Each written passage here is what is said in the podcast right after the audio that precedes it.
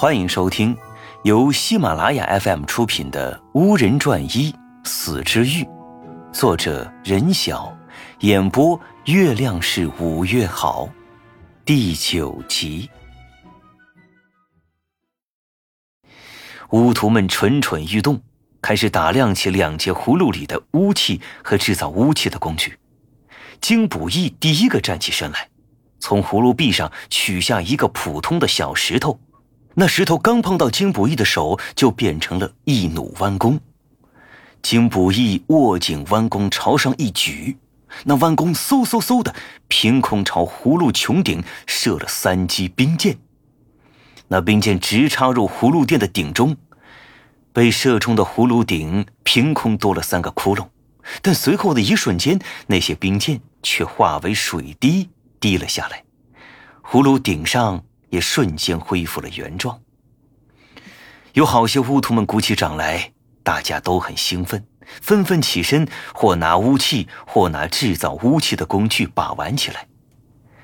周人拿了一个放大镜看起来，他发现这放大镜的正面可以放大，可反面却可以缩小，可真是个神奇的玩意儿。周人刚要去拿别的武器。只看见一个人默默地坐在位子上，偷偷地抹眼泪。原来是那个刚刚被王静琴训斥过的女巫徒。周人其实也觉得她有些唐突，不过王静琴也确实骂得够重了一些。他想去劝劝那女巫徒，却又立马被别的巫器吸引了，把那女巫徒抛到脑后。巫徒们就这样。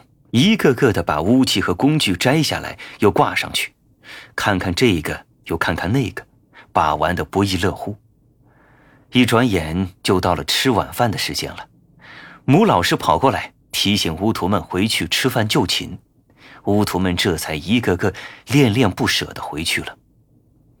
周人在北京巫人堂正式上课的第一天也就过去了。晚上。周人久久没有睡着，他今天把玩的那些武器确实个个新奇，但是都是死的，没有一个像龟蟹妖索一样是个活物，还有自己的思想。周人担心自己连死武器都不会造，更别提像龟蟹妖索这样的珍品了。自己的父亲周兴也是这么过来的吗？要是爸爸还在就好了。爷爷说：“爸爸没死，那他又在哪儿呢？”想着想着，周仁便进入了梦乡。周仁第二天起了一个大早，想着一定要扳回一局。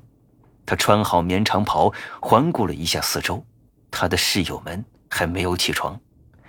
堂里的月光也只是稀稀疏疏的透过爬山虎帘子透进来。周仁光着脚，一手拎着鞋。蹑手蹑脚的走出了树洞。周人抬起头，看见堂里的月亮还是一个圆满，一个单薄，但是都发出温柔暖洋洋的光，照得整个山洞亮堂堂的。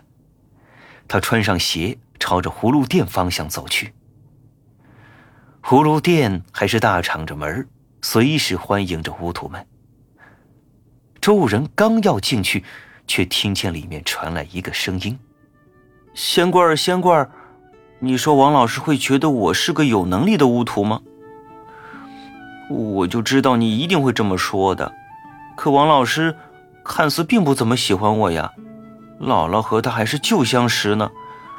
你说王老师是不是已经忘记了六年前我们就见过面的呀？你说不会。”可我怎么觉得他忘了呢？六年前，他还夸我是个有潜力的小巫友呢。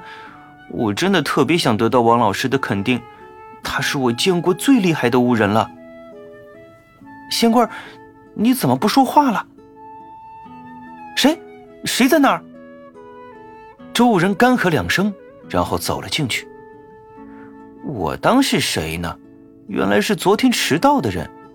你怎么偷听别人说话呀？一点都不光明正大。周人看了看那人，发现啊是那个圆脸圆眼睛的女巫徒，此刻见那女巫徒又瞪了眼睛看着自己，便说道：“我一开始没进来，是怕里面有人议事，我不方便进去，这是出于礼貌，好不好？我可没有偷听你们说话。再来，你们说什么我也不感兴趣，我只是想早早进入葫芦店里预习预习。”周人说完，那女巫徒似是吃了瘪，撅了撅嘴。转过身去，坐到最前面的位置，不说话了。周人仔细地观察四壁上挂着巫器和制造工具，拿起一个带花纹的小刀研究起来。过了一会儿，巫徒们都鱼贯而入。嘿，你好啊，周人。康明看见周人，便上前打招呼。康明是一个比周人还要瘦的人，长相平平。周人朝他挥挥手，就听见有个声音说道：“我听我爸说，周兴的儿子也在班里啊，我想就是你了吧？你好，我叫姚强，也是巫人家庭出身的。你爸爸在巫人中很有名的，只可惜……嘿，周人，你知道吗？姚强，我还有江武都是你的室友，你还没正式认识江武呢。他在那儿。”康明指着一个人高马大。健壮的都快撑破长袍的男巫徒说道：“你好，周人。”一个洪亮的声音说道。江武一下子握住周人的手，周人只觉得他的手掌好有力量。我知道你们大都是最期待王进晴的课了，可我最期待的却是刘镖头的课。我们家上上下下都在无人镖局工作，我以后也要成为一个厉害的无人镖师。周人一下子感受到了大家的温暖，好像又遇到了和胖猫瘦猴一样友好的朋友。他刚想说些什么，就看见巫徒们忙在位子上坐好，原来是王静晴来了。只见王静晴大步流星地走进葫芦店，熟练地走上讲台，站在讲台中央扫视了一下巫徒们，目光炯炯有神，嘴角微微上扬，问道。怎么样？经过昨天，我想你们大都已经熟悉葫芦店和葫芦店里的摆设了吧？有没有什么心得？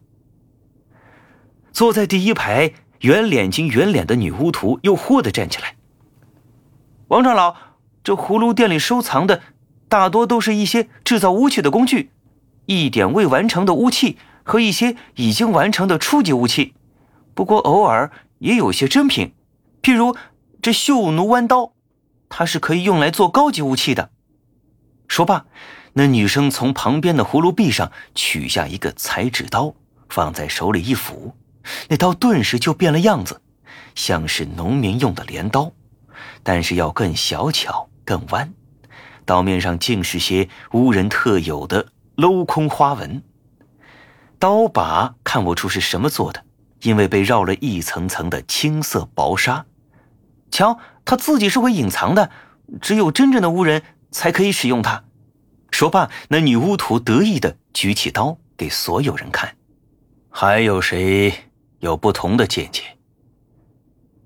王静琴似乎没看见那女巫徒，似乎也没有听见他说什么，直接掠过他问道。